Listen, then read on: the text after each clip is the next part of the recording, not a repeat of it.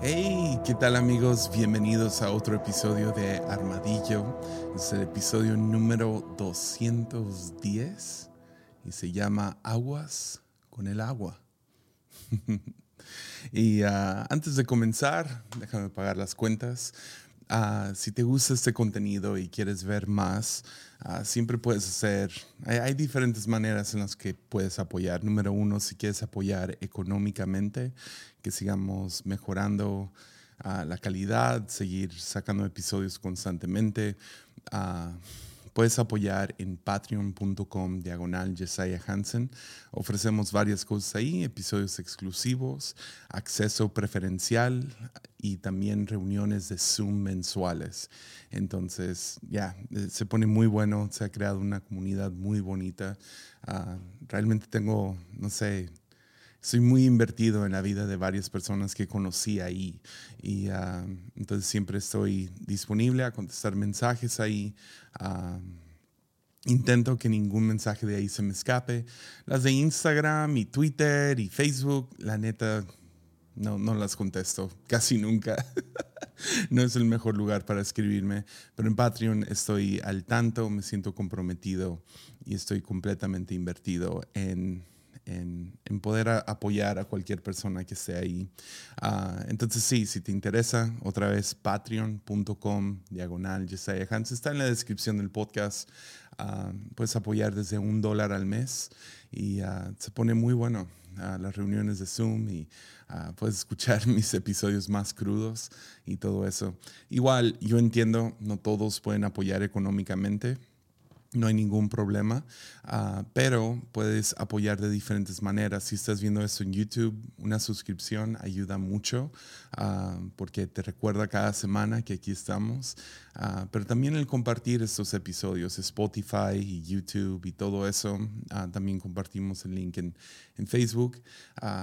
puedes apoyar simplemente compartiendo, suscribiéndote a los diferentes canales sea donde tú prefieres escuchar o ver esto, siempre es de, gran apoyo y también sube la moral de todo. Entonces, ya, es, ah, siempre es un deleite cada semana poder apoyar aquí, poder seguir haciendo este contenido. 210 episodios. ya llevamos, este año vamos a cumplir cinco años con estos seis. Empezamos en el 2018, entonces 2018, finales de 2018, entonces 2019, 20, 21, 22, sí, vamos para el quinto año de estar haciendo podcast. y este episodio, este, este, ya, yo sé que digo esto mucho, pero usualmente esos episodios tienen que ver con dónde estoy en mi ánimo y qué es lo que Dios está trabajando en mí. Ah, y, aparentemente mucho más de lo que yo me, hubiera imaginado. Ah, parece ser que Dios está trabajando eso en muchos. Entonces, ahorita acabamos de entrar a un periodo de lo que la iglesia universal, todo el mundo, muchas denominaciones ah, practican esto de la cuaresma, ¿no? de, de 40 días de de ayuno. Algunos ayunan cosas como nada de chocolate hasta las 12 de la tarde. Uh, ayunos de, redes sociales, ayunos de televisión, ayunos de, de ciertos alimentos, ayunos de ciertas, ciertos hábitos. y, pero realmente no es necesariamente solo un ayuno, sino es un tiempo donde recordamos algunas cosas acerca del ser humano, acerca de nosotros. Y, de eso se trata este episodio. Y a lo mejor vamos a estar hablando de eso las próximas semanas. uh, nomás tratar de regresar. Hace, hace, dos semanas hablamos acerca del rey David, creyéndosela como rey. Y Dios poniéndolo de vuelta en su lugar como pastorcillo de ovejas. Como ¿Quién te crees para construirme a mí una casa? eres un pastorcillo de ovejas y, y, queremos regresar a eso. Nunca creernos la posición en la que estamos, sino ante Dios, mantenernos humildes. Entonces, el día de hoy nos vamos a, una historia bastante popular, conocida por muchos, de hecho, varias historias muy populares, pero, pero quiero llegar a un punto que me ha ayudado a pensar un poco diferente acerca de, de ah, estos, estos, malos hábitos y diferentes, no sé, pecados, pecadillos, donde la regamos en nuestra vida. Juan 4 tiene esta historia. Es, a lo mejor el diálogo más largo, ah, creo que lo es, el, diálogo más largo de todos los evangelios entre Jesús y alguien más. Usualmente tenemos como que un vistazo del, diálogo, pero aquí tenemos casi toda la conversación, que es muy interesante, que Juan ah, terminó escribiendo todo. Y hay muchas, muchas cosas que están sucediendo. es, una de mis conversaciones favoritas, interacciones favoritas de Jesús.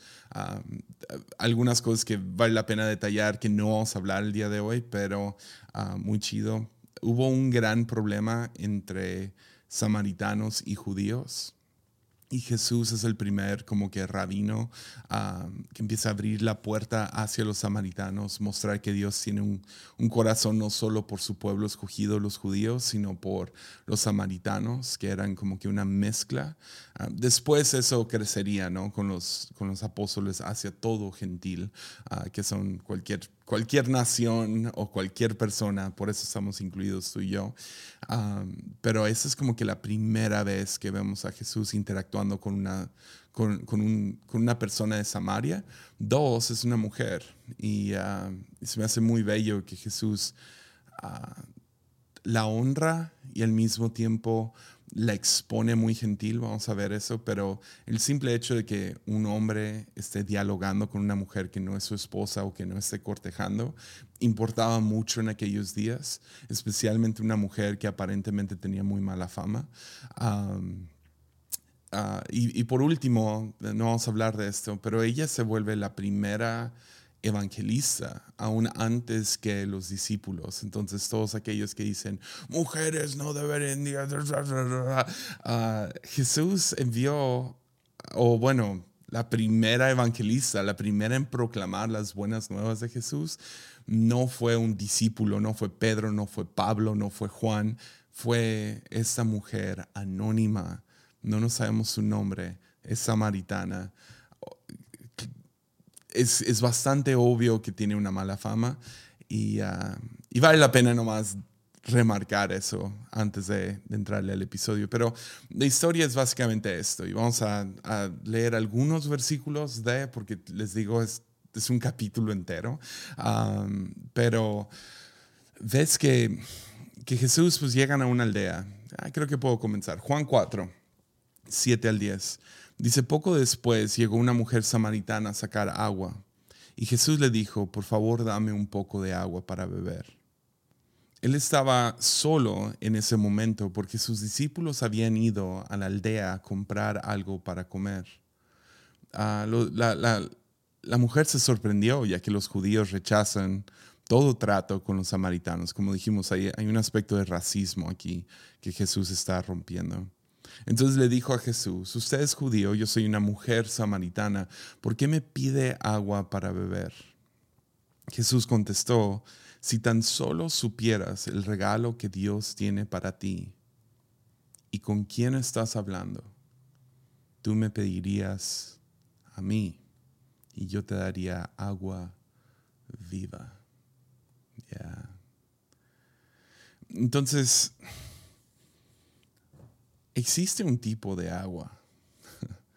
y ah, no, es, no es un agua bendita que tenemos aquí escondido en la oficina y pastores lo, lo pueden echar sobre gente. No, no, no es nada así. No es algo, obviamente no está hablando acerca de agua física.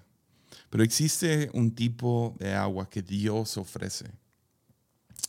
Y sacia una sed profunda que que la humanidad sufre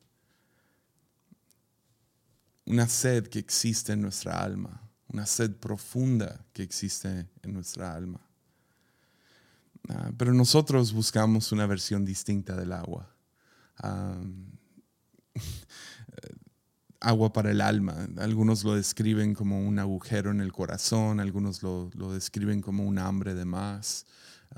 como aliento, pero entendemos ese vacío que hay. Pues mucho de la Biblia lo describiría como una sed. E intentamos apagar esa sed con diferentes versiones de agua, pero resultan ser como, como tomar agua salada cuando tienes sed. No nomás no sacia la sed, sino crea más sed. Ese es el problema de cualquier mal hábito que se convierte en adicción. Sientes que simplemente la próxima vez que ingieres esto, la próxima vez que consumes esto, la próxima vez que haces tal cosa, esa va a ser la que sacia tu alma. Nomás necesito poquito más dinero, o necesito ah, otra pareja, o necesito um, una vez más hacer esto, solo para crear más sed y una sed más profunda y más intensa hacia lo que buscas. Es la razón que digo aguas con el agua. Ah, aquí en México ah, tenemos esta frase, aguas, ah, significa cuidado. He escuchado rumores de dónde viene esta frase. el que más me gusta, no sé si es cierto, pero, pero se, me hace, se me hace muy chistoso, que, que en la Ciudad de México, cuando estaban no sé, lavando los, los techos o algo así, o ah, no sé si tenía que ver con drenaje, ah, pero gente tomaba agua, ya sea sucia o agua de, lo que sea, y lo tiraban a la calle. Pero antes de tirarlo a la calle, gritaban aguas, como ahí viene el agua, y no querías que esa agua te cayera encima, estoy casi seguro que, el rumor tiene que ver con, era agua de drenaje. Entonces, aguas. y era una manera de decir cuidado. Entonces, aquí en México decimos aguas ah, cuando estás por ser atropellado o algo está por pasar, como, hey, ten cuidado, aguas, aguas con el agua. Entonces empiezan a hablar un poquito más y nos adelantamos unos versículos. Y uh, Y nos dice ah, que Jesús le dice en el versículo 13, Jesús contestó, cualquiera que beba de esa agua, hablando de la del pozo, pronto volverá a tener sed. Pero todos los que beban del agua que yo doy, no tendrán sed jamás. Esa agua se convierte en un manantial que brota con frescura dentro de ellos y les da vida eterna. Ahora, nomás un entre paréntesis más acerca de este versículo. Cuando hablamos de vida eterna, cristianos tendemos a nomás brincarnos a, a lo que sigue, ¿no? Después de la muerte, la vida que sigue, el cielo, ¿no? Y, pero cuando hablamos acerca del cielo, el reino de los cielos, vida eterna, no necesariamente tiene que ver con eternidad como tiempo. Entonces, cuando estamos hablando acerca del cielo, vida eterna, el, reino de los cielos, ah, procura, procura que tu mente no se vaya directo hacia, ah, voy a ir al cielo un día y voy a caminar por calles de oro y ah, los perros van a volar y no sé, voy a poder respirar bajo el agua. No sé, cualquier fantasía que uno tiene acerca del cielo ah, después de morir. trata de no ir ahí porque ah, Jesús y Juan el Bautista y Juan y Pablo, cuando hablan acerca del el cielo, no solo están hablando de eso, de hecho, casi nunca están hablando de eso, están hablando de aquí y ahora, que tú puedes obtener vida eterna aquí. Y no tiene que ver con nunca me voy a morir o cuando muera voy a resucitar en el cielo, sino tiene que ver con vida y vida en abundancia disponible de este lado de la eternidad. Entonces cuando Jesús está hablando acerca de un manantial que brota con frescura dentro de ellos y da vida eterna, significa que puede haber Ah, hay, cierta agua que Dios provee, una, mágica sustancia que cuando lo bebo, cuando está dentro de mí, voy a, voy sobreabundar de paz y gozo y amor y todos los frutos del Espíritu. Voy, a vivir la vida bien. Entonces, de manera muy cruda, uh, yo sé que eso no es correcto, pero aparentemente existe esta agua mágica, un agua bendita mágica, que si lo, que si lo tomas, jamás tendrás sed otra vez. Encontrarás vida y vida en abundancia. Vivirás la mejor vida posible. Entonces ella, ella lo toma muy literal, como todos nosotros, y ella, ella brinca lo siguiente. Dice, por favor, Señor, le dijo la mujer, deme de esta agua, así nunca más volveré a tener sed y no tendré que venir aquí hasta a, sacar agua. Ah, muy, me identifico con esta mujer, floja, ¿verdad? No quiero venir hasta el pozo todos los días. Uh, dame esta agua para no tener que venir al... O sea, le está, ella piensa que le está vendiendo ya aceite de serpiente o lo que sea, ¿no? Algo mágico. Y luego Jesús le expone de manera muy gentil y se me hace tan hermoso como lo hace. Dice, ve y trae a tu esposo. No tengo esposo, respondió la mujer. Cierto, dijo Jesús, no tienes esposo, porque has tenido cinco esposos, y ni siquiera estás casada con el hombre con el que ahora vives. Ciertamente dijiste la verdad. Entonces, una, Jesús la expone de manera muy gentil, otra vez lo digo, que básicamente, hey, tu, tu agua salada no está funcionando. O sea, se va de hablar de agua a ir directo al agua salada que ella sigue tomando cada día.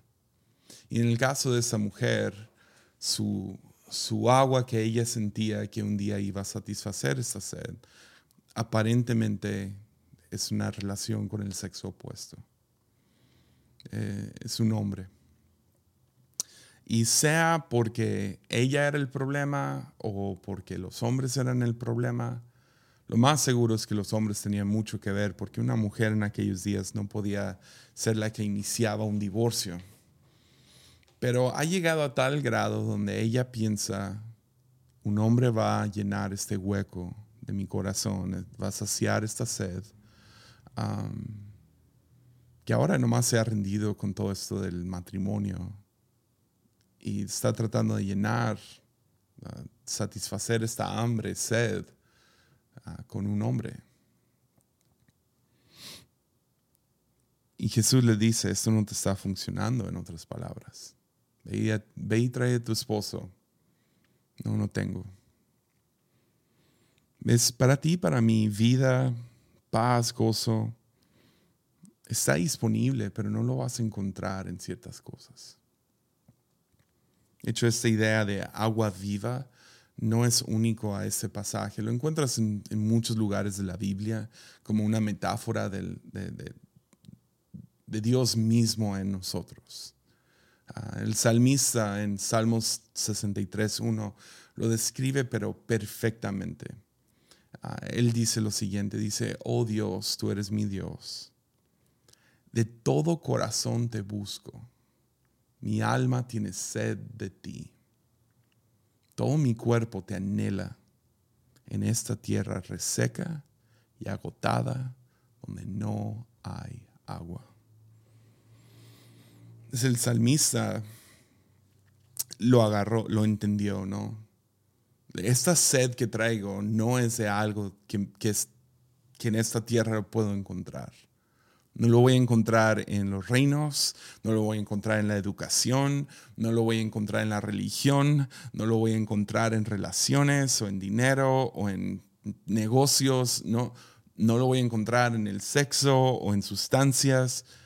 No lo voy a encontrar. ¿Por qué? Porque mi alma tiene sed de algo que no hay disponible materialmente o ah, socialmente de este lado de la eternidad. No, no hay.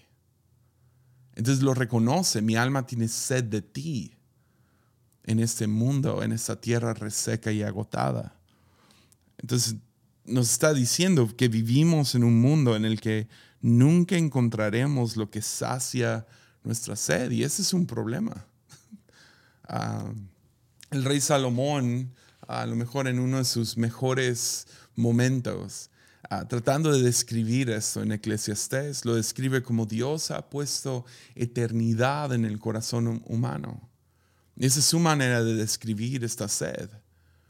Ah, hay, hay, como que algo ahí que anhela la eternidad, que, que anhela agua viva o agua de vida eterna. Hay algo en nosotros que está desesperado por llenar, por saciar esa sed, que no vamos a encontrar en esta tierra porque es algo que proviene solamente de Dios. Es este anhelo y deseo por agua viva. Y si no tenemos cuidado, podemos confundir este anhelo y deseo ah, por lo eterno, podemos, podemos confundirlo con más. Más si tú llenas espacio. Más, otra vez, dinero, éxito, etc. Ah, más. no más una relación más o un, poquito más en mi salario, un poquito más en, la vida, otro hijo, no sé, lo que sea, ah, poder casarme o ah, salirme de ese matrimonio, más.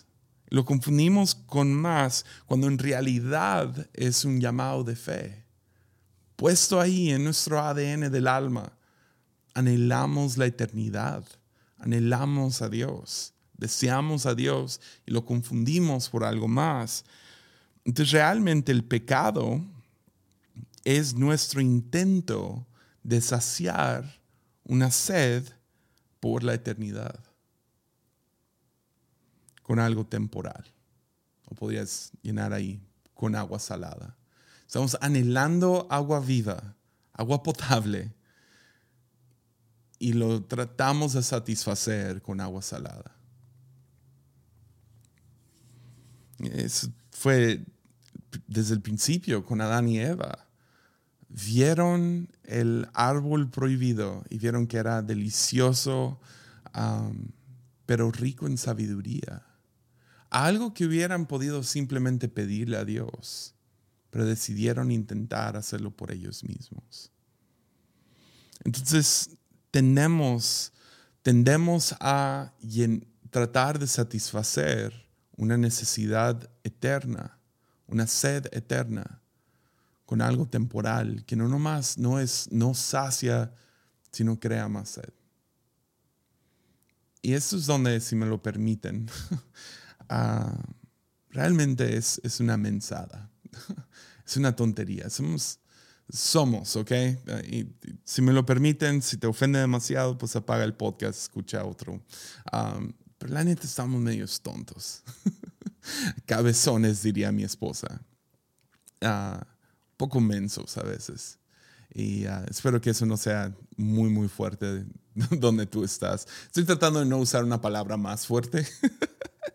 Pero estamos, estamos medios tontos porque hay agua potable disponible. Sin embargo, seguimos agarrando agua salada. Y no estoy diciendo tonto en necesariamente como como tú sabes que está. Pero es más esa tontera de que tienes una comezón fuerte y, rascas y rascas y rascas esa picazón, ese comezón y rascas y rascas y rascas y no se va esa comezón. Entonces, entonces lo que hacemos es pues agarramos una motosierra y, y le damos al brazo, ¿no? Y sí, a lo mejor arregla la comezón, pero ahora tienes un problema más grande en tus manos. y es similar, es, lo que hacemos cuando intentamos llenar este, esta sed, esta hambre, esta falta de oxígeno. Tratamos de llenarlo con algo más, cuando no es la receta, sino estamos dándonos el veneno. Y porque estamos medios tontos, estamos medios mensos, Ah, esa es la razón que Dios tiene tan gran misericordia sobre nosotros. Porque es la neta, Dios no se enoja con nuestras estupideces. Si simplemente es tontera, si simplemente es ignorancia, Dios no está enojado. Creo porque alguien tiene que escuchar eso hoy. Dios no está enojado con tu tontería. No sabías.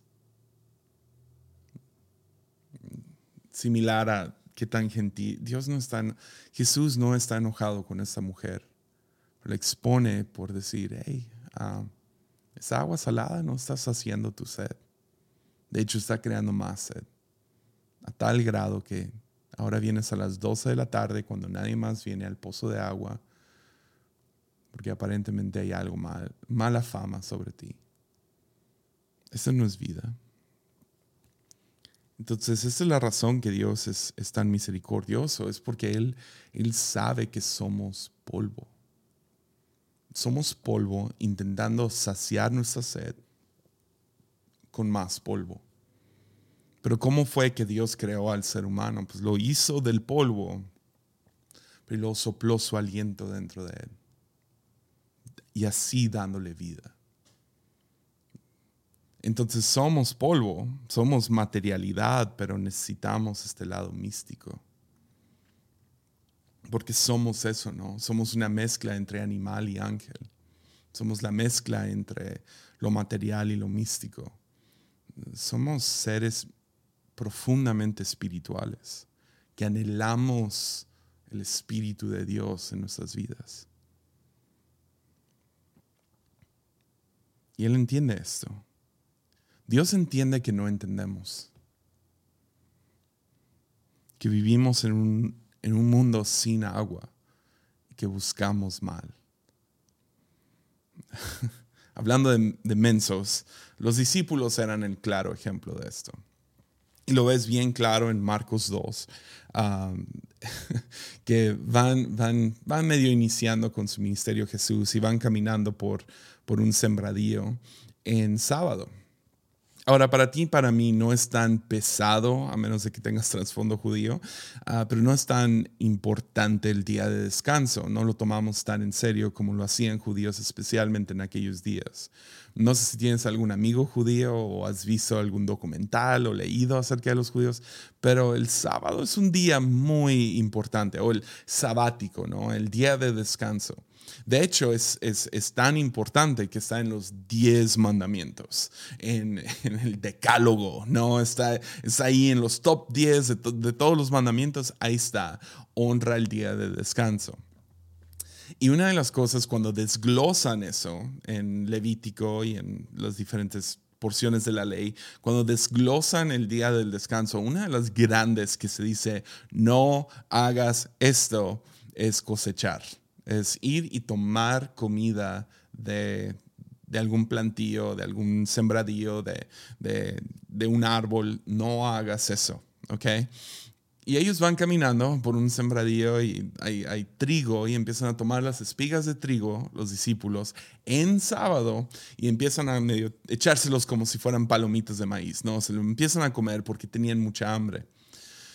Y Jesús va con ellos él no participó en esto, pero los fariseos, quienes vienen atrás de ellos, vienen listos porque acaban de ver a sus discípulos romper uno de los diez mandamientos. uno de los diez mandamientos, ahí está, con no asesinarás y no cometerás adulterio y no tendrás otros dioses. O sea, ahí está. Y los discípulos cometieron este grave error y llegan con Jesús y lo confrontan y le dicen, tus discípulos están rompiendo el sábado. Y Jesús en, eh, medio lo estoy diciendo vulgar, puedes, puedes ir y leerlo ahí en, en Marcos 2, pero básicamente les dice, déjalos en paz, come on, dales chance, tienen hambre. Y luego Jesús suelta esta, les dice, la ley se hizo para los hombres, no los hombres para la ley. Y Jesús hace dos cosas que se me hace tan hermoso y revela tanto acerca del corazón de Dios. Porque ves, Jesús es la imagen invisible del Dios, es la imagen visible del Dios invisible. Si quieres conocer a Dios, no miras primera de Samuel, vas y miras los evangelios y miras a Jesús, porque Él es Dios en carne y hueso. Entonces el corazón de Dios se ve tan palpable que voltea y básicamente dice, sí, están inmensos, la regaron, no deberían de haber hecho esto, pero tenían hambre. Entonces nos revela que, que Dios no nomás mira cuando rompemos las reglas, sino sabe el por qué. Y usualmente el por qué es porque tenemos hambre, tenemos sed. Y ve eso y dice, sí, la, ley se hizo para, para, para, el, para la gente, no la gente para la ley. O sea, el chiste no es que tú te hinques ante la ley, cueste lo que cueste. Es que la ley sirve para ayudarte a ti a vivir una mejor vida. Y cuando la rompes, Jesús ve todo el panorama, no nomás que la rompiste, como los fariseos hicieron en este punto. Jesús vio el hambre en ellos reconoció, están mensos, no deberían de estar haciendo esto. Jesús no participó en esto. No está diciendo que la ley no es nada, pero remarca que la ley debería de servir a la gente, no la gente a la ley. Entonces Dios no se enoja con nuestras mensadas, pero sí nos quiere mostrar cómo vivir bien. Entonces sus leyes son para nuestro bien. Cuando lees esos diez mandamientos son para tu bien. O sea, un, un Rolex no va a mejorar tu vida. Una novia no va a mejorar tu vida. Un ascenso en el trabajo, terminar, graduarte, no, o sea, es, es, es temporal sea lo que estás diciendo en este momento, es temporal. Pero la ley viene como un regalo para enseñarnos cómo vivir esta vida bien. Y esta idea de sus leyes son para nuestro bien o sus leyes son para, para la gente, no la gente para la ley, creo que el mejor momento es esta famosa historia de la mujer atrapada en adulterio. Que la agarran, la, la, atraparon, o sea, en mero acto. No hay mucho que puedes hacer en ese punto. Ah, la agarran, pero la traen al templo y la exponen delante de todos. Y estaba leyendo esto y no sé por qué nomás brincó en mi mente la historia de la historia de José. Cuando José se entera que, bueno, cuando su novia llega y le dice a José, hey, uh, yo sé que no hemos tenido relaciones sexuales, pero estoy embarazada. y José le pregunta, ¿quién? Pues, ¿Quién? ¿Quién, quién, quién fue? Y ella contesta, pues Dios. que, come on. O sea, tú y yo hoy entendemos, ya, es a lo mejor, o sea, sí, fue Dios, es lo que creemos los, cristianos, pero ah, me pongo los zapatos de José en el momento y hubiera sido como, oh, come on, ¿en serio? ¿Estás usando esa? ¿Dios se embarazó? y decidió divorciarse de ella o romper con la relación, pero en silencio, cubriéndola. Y se me hace tan hermoso eso y tan opuesto a lo que los los fariseos hicieron con esta mujer sorprendida en adulterio. Hay algo tan, no sé, malvado acerca de exponer de tal manera.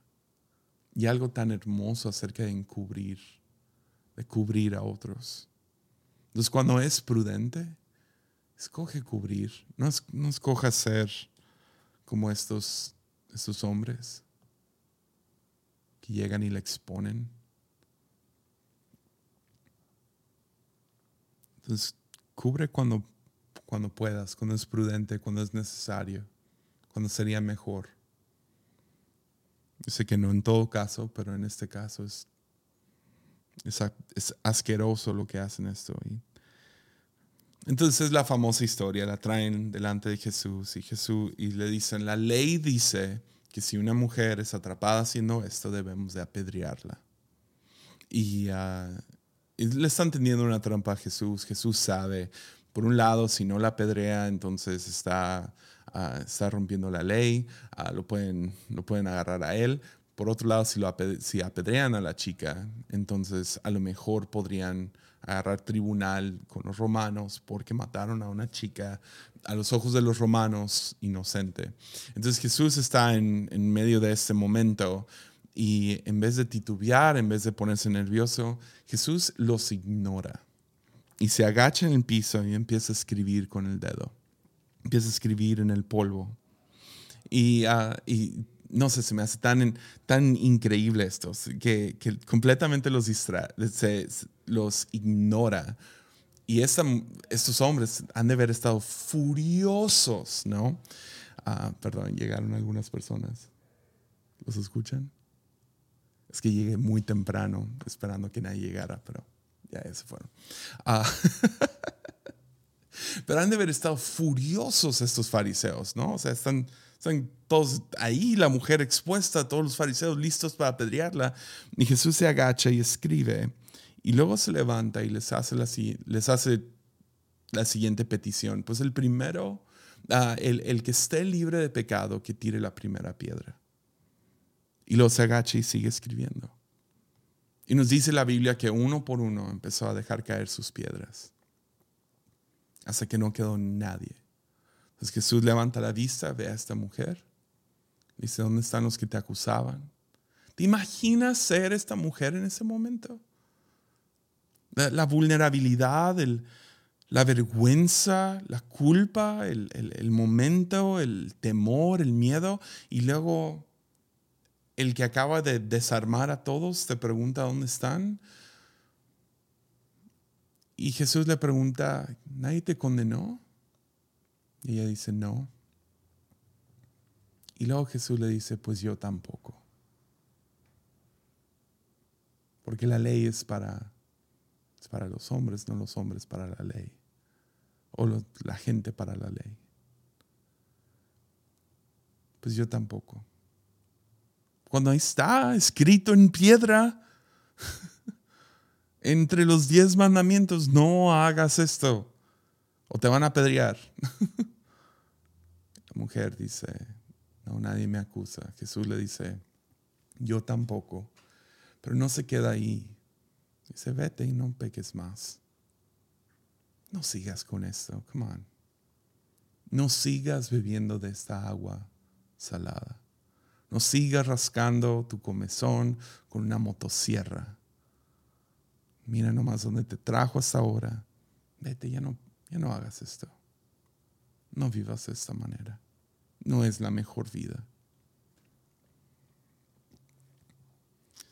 Y ves, hay, muchas teorías acerca de qué es lo que Jesús escribió en el polvo.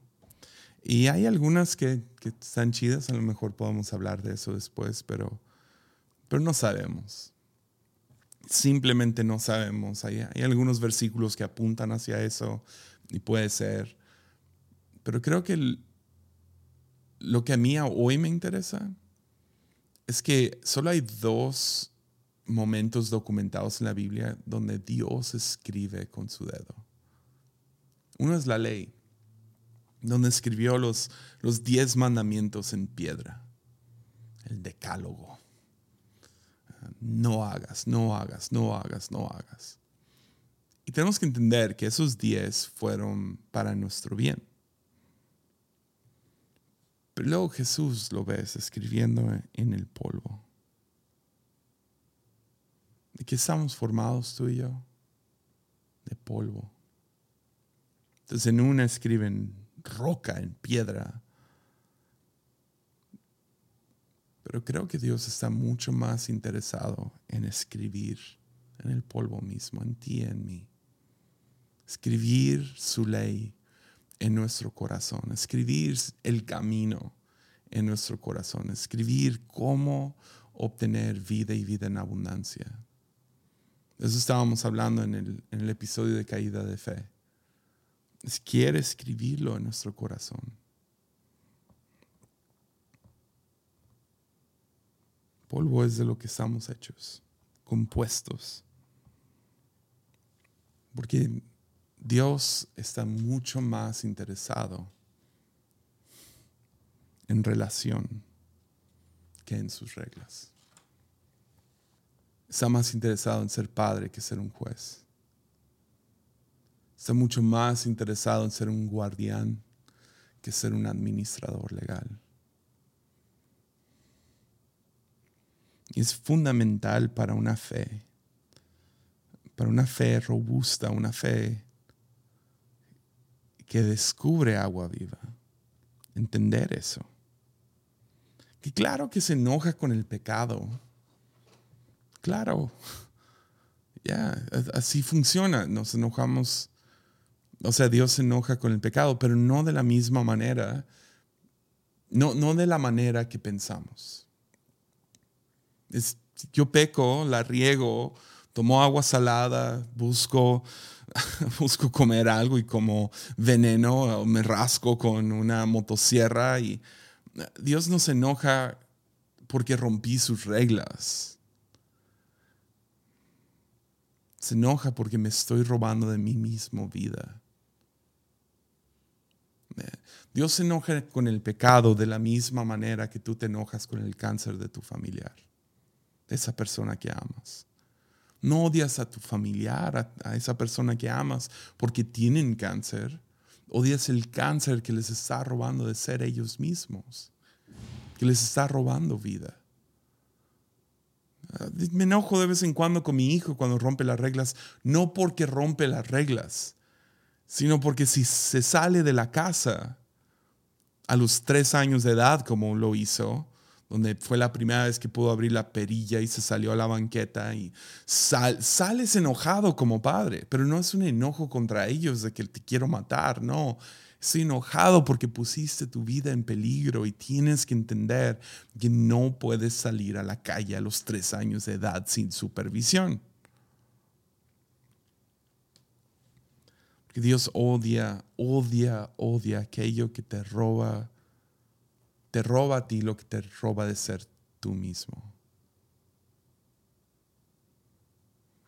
Pero no te odia a ti. Él entiende que estás buscando saciar una sed. Y hablando de los más mensos, de los más mensos, aterrizamos con el hijo pródigo. Esta historia en Juan 15 que seamos honestos, fue un idiota. o sea, demandante, loser, impaciente, le pide a su padre herencia en vida. El padre se lo da y va y lo desperdicia todo. Eso es lo que significa ser un pródigo.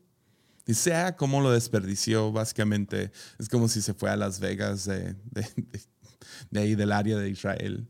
Se fue a Las Vegas y lo desperdició todo. No sabemos en qué, no sabemos cómo. El hermano mayor tiene sus acusaciones, pero no sabemos si es, si es realmente lo que hizo. Pero el chiste es que desperdició todo. Pero un día llegó, llegó un momento en su cabeza donde se, algo cambió. Aquí en México diríamos agarró la onda regresó a, un sano juicio y se dio cuenta de todo el mal que había cometido, de que estaba bebiendo agua salada, por así decirlo. Y regresa y dice, los, los siervos en la casa de mi padre comen mejor de lo que yo como ahorita. Les había desperdiciado todo el dinero y ahora se encontraba, se le antojaba la comida de los cerdos. Tenía tanta hambre. Y cuando agarra la onda y regresa a casa, el Padre lo ve a la distancia. Dios lo ve a la distancia. Y no le importa para nada que haya roto las reglas. A lo mejor le importaba ahí, ahí pero lo que importaba más, lo que estaba por encima de que el chico rompió las reglas, lo que estaba por encima de eso fue su, fue su emoción y su gozo de que su hijo, quien estaba perdido, ha sido encontrado. Que su hijo que estaba muerto, ahora está vivo. Este hijo que ya, ya puede venir y beber agua potable otra vez. Puede comer y satisfacer, satisfacerse, llenar esa panza.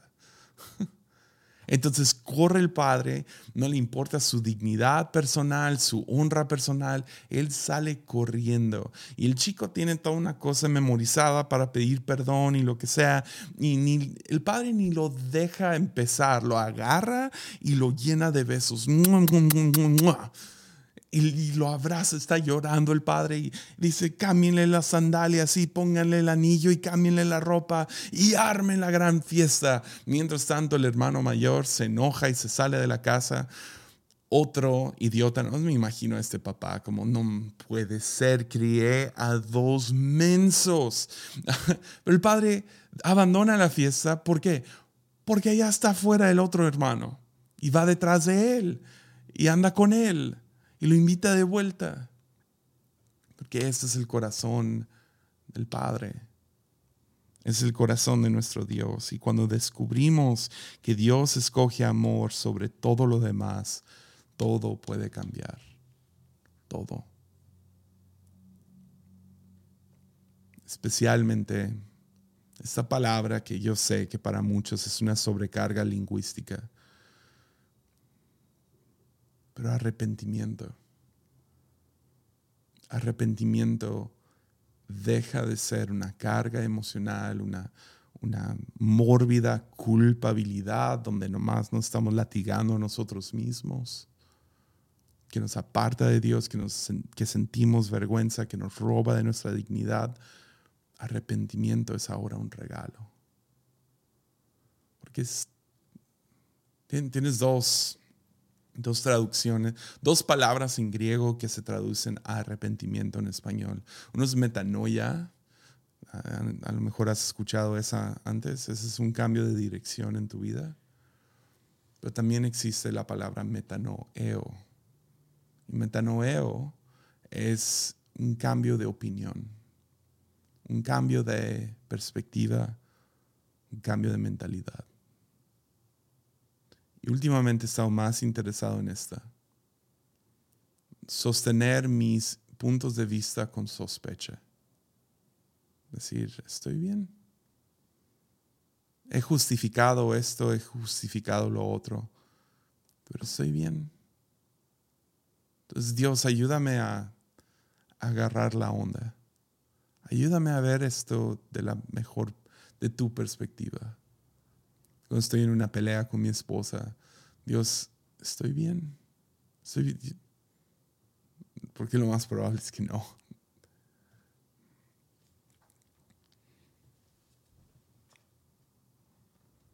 Arrepentimiento se vuelve un regalo. Es reconocer nuestro pecado no es malo. Al final del día Dios es fiel y justo para perdonarlo. quiere que lo reconozcamos. ¿Para qué? Para que reconozcamos que estamos bebiendo agua salada. Que no nomás nos sacia el alma, pero va a crear más sed. Llevándonos más profundo en este problema que llevamos. Entonces no reconocemos nuestro pecado deja ser claro otra vez para causar más vergüenza o condenación, culpa. Expongamos al hermano de la iglesia que se estuvo metiendo. No, no. No. Lo reconocemos. Reconocemos que estamos intentando saciar una sed eterna con, con lo temporal. Porque es la verdad. Esta hambre, esta sed, esa falta de oxígeno que uno siente es 100% legítimo. Es legítimo. Es real. Y ese es el problema.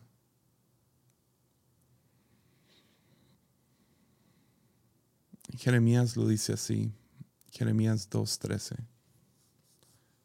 Dice, pues mi pueblo ha cometido dos maldades me ha abandonado, me ha abandonado a mí la fuente de agua viva y ha acabado para sí cisternas rotas que jamás pueden retener el agua.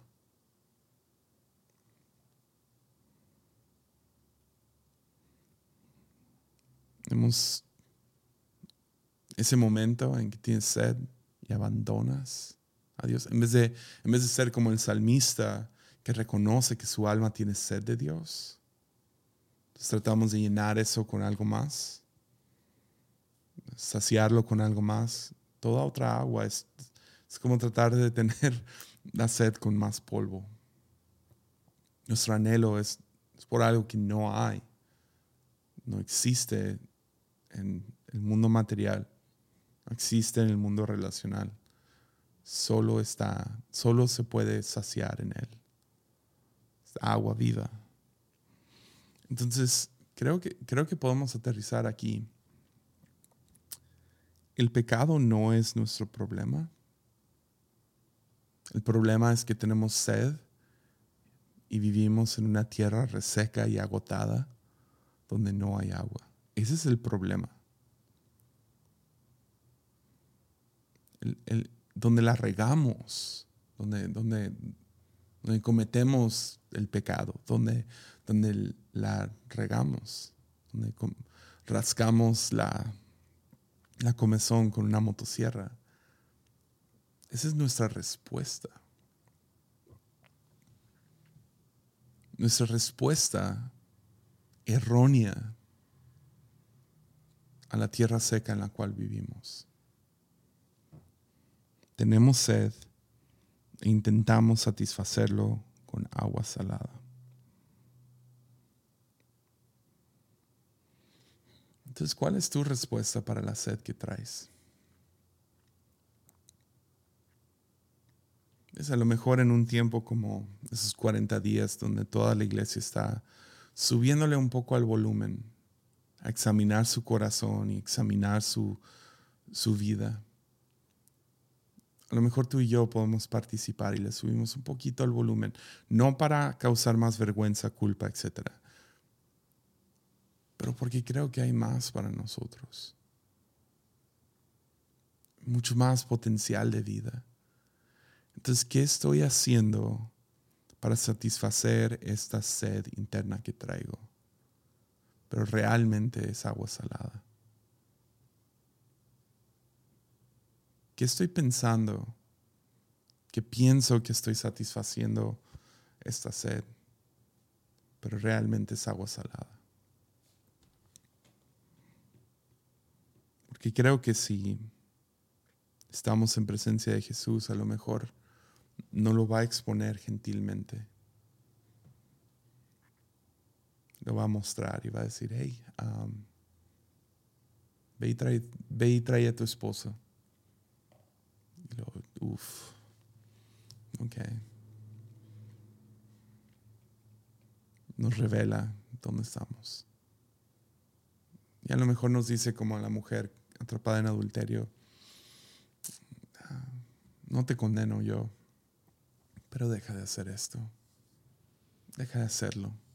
Mira nomás dónde te trajo. O a lo mejor va a ser como el padre con el hermano mayor del hijo pródigo que le recordó, hijo, todo lo que tengo y todo lo que soy es tuyo. Todo esto es tuyo. Tienes, hice todo un episodio sobre esto, pero vale la pena a lo mejor remarcarlo o apuntarte para allá. tienes la historia de, de, de Narnia.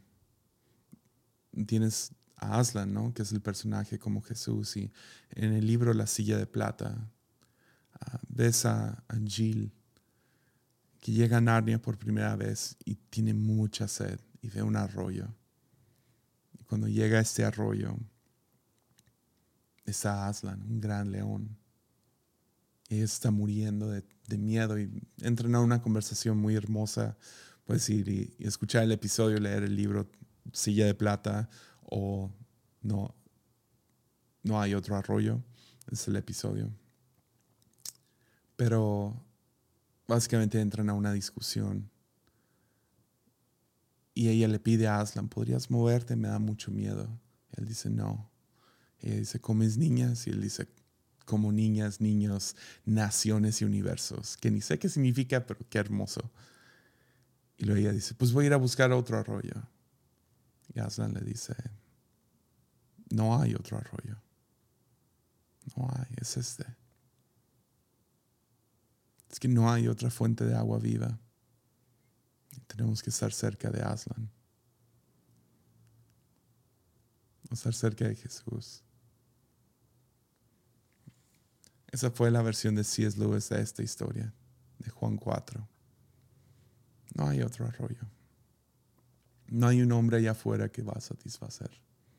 No hay otra sustancia que va a satisfacer. No hay otro número de dinero, seguidores, lo que sea que va a satisfacer.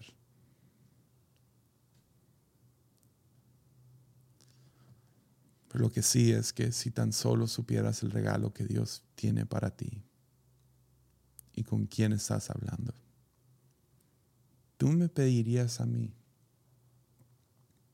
y yo te daría agua viva.